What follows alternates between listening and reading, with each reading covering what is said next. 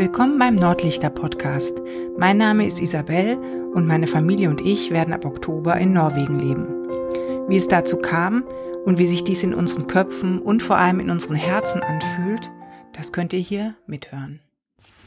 Ich sitze jetzt gerade hier an unserem ähm, Terrassentisch, der mittlerweile bei uns im Wohnzimmer steht, weil unser Esstisch schon letzte Woche abgeholt wurde und dieser Tisch, an dem ich jetzt sitze, wird heute Abend abgeholt und wir haben daraufhin nur noch einen ganz, ganz kleinen Tisch für uns vier. Außerdem habe ich gerade eine halbe Stunde versucht, äh, den Podcast hier aufzunehmen, um dann festzustellen, dass ich per Knopfdruck aus Versehen das Mikrofon gemutet hatte. Und das ähm, zeigt eigentlich so ziemlich gut meinen momentanen äh, Hirnzustand. Also alles so ein bisschen im Ausnahmezustand gerade. Latent durchgestresst, am Packen und wahrscheinlich genauso, äh, wie man sich fühlen muss, wenn man in drei Wochen das Haus für immer verlässt. Ja, ich habe ja gesagt, dass ich hier in dem Podcast vor allem über ähm, auch die emotionalen Seiten des Umzugs sprechen will. Und herzlich willkommen, ihr seid heute live mit dabei. Ähm, ich fühle mich tatsächlich im Moment ziemlich exhausted. Weniger tatsächlich ähm, wegen dem Thema das Land verlassen und neue Umgebung, sondern eben viel mehr wegen den ganzen Sachen, die zu organisieren sind und vor allem wegen des Einpackens.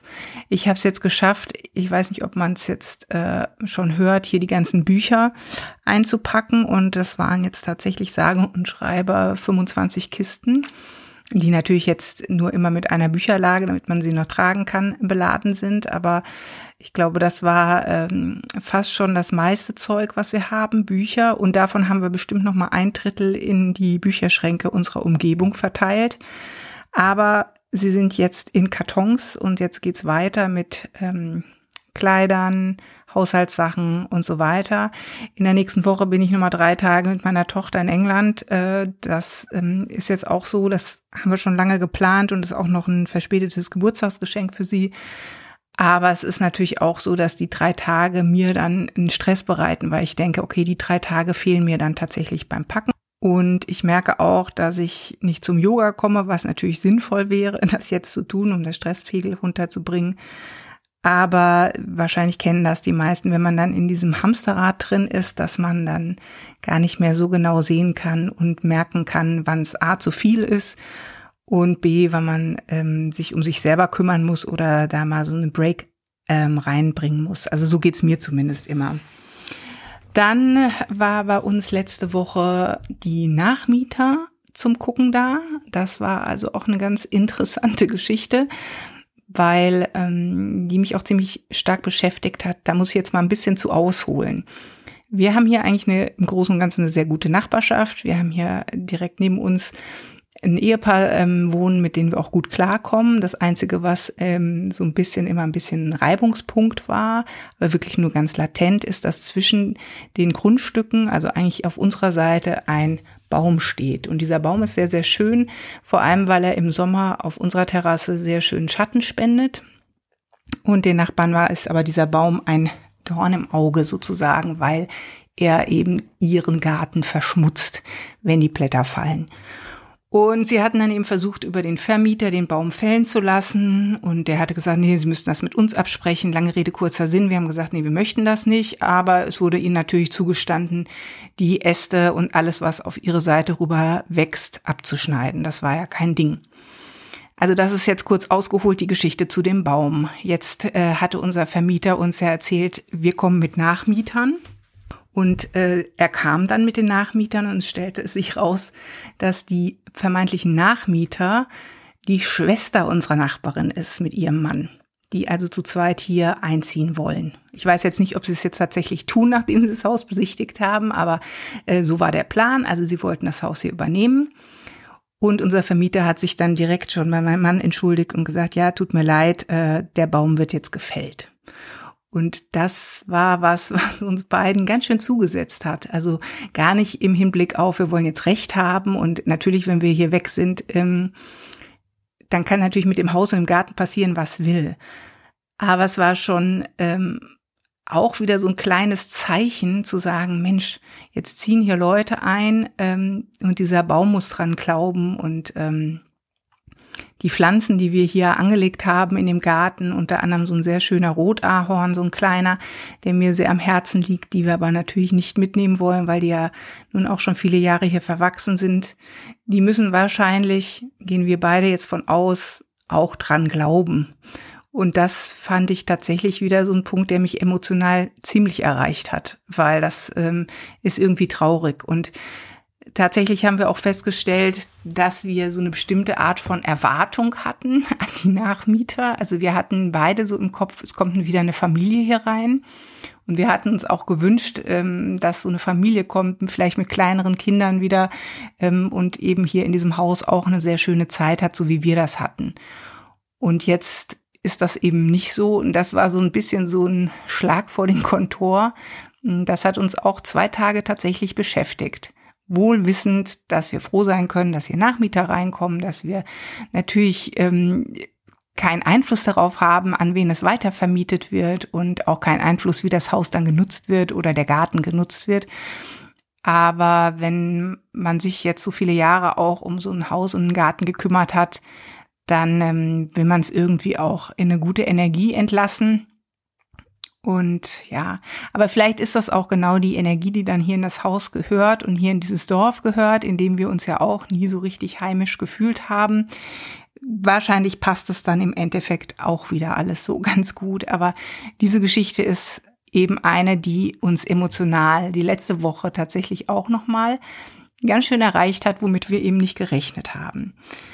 Und jetzt ähm, klar, mit diesem Abreisedatum, dem 27. September, liegt halt auch so ein Art Brennglas auf allem, was wir jetzt erleben oder tun, auf dem Guten wie auch auf dem Schlechten. Also das heißt, alles, was wir jetzt so hier erleben, ähm, an sehr schönen Begegnungen oder Abschiedsessen mit Freunden und Nachbarn und so weiter, das äh, hat natürlich jetzt eine besondere Intensität.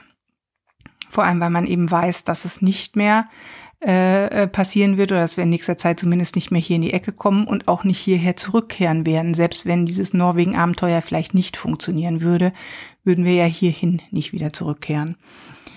Und gleichzeitig liegt aber auch das Brennglas auf vermeintlich schlechten Sachen. So, wenn wir jetzt die politische Lage äh, betrachten, gucken wir da ganz anders drauf. Vielleicht ist es auch so ein so eine Art Schutzmechanismus, um diesen Schritt noch ein bisschen zu festigen, dass man sagt, ah, hier ist alles irgendwie blöd politisch, gut, dass wir weggehen. Wobei ja unser Umzug und Wegzug äh, nie wirklich politisch in irgendeiner Form ähm, gemeint ist oder, oder veranlasst ist. Aber wenn man sieht, wie sich die rechten Kräfte hier stärken oder verstärken, dann ähm, ist das schon ein, ein komisches Gefühl. Also man weiß jetzt nicht, wie es mit dem Standort Deutschland weitergeht. Auf der anderen Seite muss man aber auch klar sagen, es ist eben das Geschäft der Medien, permanent Angst und Unsicherheit zu verbreiten. Und ich glaube, dass man sich da auch nicht zu tief reingeben sollte, weil sonst äh, verzweifelt man dann vielleicht auch relativ schnell. Aber man sollte trotzdem den Anfängen wehren und ähm, schon gucken, wie die Sachen hier sich entwickeln. Und da habe ich im Moment tatsächlich nicht so ein sehr gutes Gefühl. Aber das muss natürlich jeder persönlich für sich ähm, entscheiden. Ja, wir haben viel abverkauft von unseren Möbeln. Ich war gestern hier bei uns in der Flüchtlingshilfe und habe denen auch ganz viele Sachen gebracht. Ein altes Geschirr, Gläser, alle möglichen Sachen, die noch top in Ordnung waren, aber ähm, die wir nicht mehr gebrauchen können und die waren alle so nett da. Also es ist hier so eine Flüchtlingshilfe für ukrainische Flüchtlinge, die wird auch von ähm, Ukrainern hier ähm, betrieben größtenteils. Also die Leute können auch noch nicht so sehr gut Deutsch, aber waren eben sehr, sehr herzlich und haben sich total gefreut. Und da war auch so eine Begegnung, dass neben mir, wo ich geparkt habe mit meinem Kram, auch jemand geparkt hat und dann auf diese junge Frau eingeredet hat ähm, dass er da irgendeinen alten Drucker im, im Kofferraum hatte und meinte, wenn er den verkauft, würde er ja noch 300 Euro bekommen. Und ich habe das Gespräch nur im Vorbeigehen mitbekommen. Aber ich habe mich tatsächlich so ein bisschen geschämt, weil ich gedacht habe, also entweder bringe ich was an die Flüchtlingshilfe und freue mich, wenn das Zeug irgendwie noch mal eine andere Verwendung hat und es noch in Ordnung ist. Aber dahin zu kommen, um den Leuten zu sagen, wie viel es eigentlich wert wäre und vielleicht noch ein paar Mark rauszuschachern für den alten Kram, den man in seinem Kofferraum hat, da habe ich mich tatsächlich so ein bisschen geschämt für meine Landsleute hier. Ja, also es wird weniger. Wir entlasten uns mit vielen Kram und vielem Zeug. Ähm, kriegen aber auch ganz viel ähm, Hilfe dabei, dass die Nachbarn sagen, ihr könnt noch was mit bei uns in die Mülltonne tun oder der Kindergarten sich über Bastelsachen freut, wie gesagt, die Flüchtlingshilfe Sachen bekommt. Ähm, und wir haben eben auch viele Sachen jetzt über eBay verkauft, ähm, wo wir auch lauter eigentlich nur nette Begegnungen hatten mit Leuten, die zuverlässig waren und sich dann eben auch gefreut haben. Und das hinterlässt ein gutes Gefühl. Und ähm, ja, da stehen wir jetzt äh, bisschen exhausted vor einem Chaos in fast jedem Zimmer. Und äh, was auch ein komisches Gefühl ist, dass man räumt und räumt und räumt und äh, es nimmt natürlich kein Ende. Überall steht dann noch was Kleines oder man findet noch was oder es hängt noch was. Gut, wir haben jetzt noch ein bisschen Zeit und äh, ich glaube, wenn wir hier mit dem Keller erstmal fertig sind, dann haben wir schon den größten äh, äh, Batzen gepackt, weil letztendlich ist hier über die Jahre alles von oben in den Keller gewandert, was man nicht wusste, wo es hin sollte. Und ja, jetzt ist es so, wir sind fast durch im Keller, dann geht's weiter mit oben und am Schluss kommen dann eben noch die Kleidung. Das ist jetzt hier bei uns der Stand der Dinge und ähm, ich wollte euch dann auch noch mal kurz mitteilen, dass das jetzt hier erstmal die letzte Folge der ersten Staffel sein wird, weil ich ähm, auch mein Mikrofon dann demnächst verpacken muss und ähm, hier ist dann, denke ich mal, auch in den nächsten drei Wochen nicht mehr so viel zu erzählen gibt, ähm, weil eben Packen angesagt ist und dann eben Auszug und ich euch dann wiederum mit der zweiten Staffel mitnehme, wie es dann losgeht in Norwegen vor Ort, wie wir uns einleben, wie alles funktioniert oder nicht funktioniert, das werden wir dann sehen. Und äh, deswegen wird das heute jetzt erstmal die letzte Folge sein.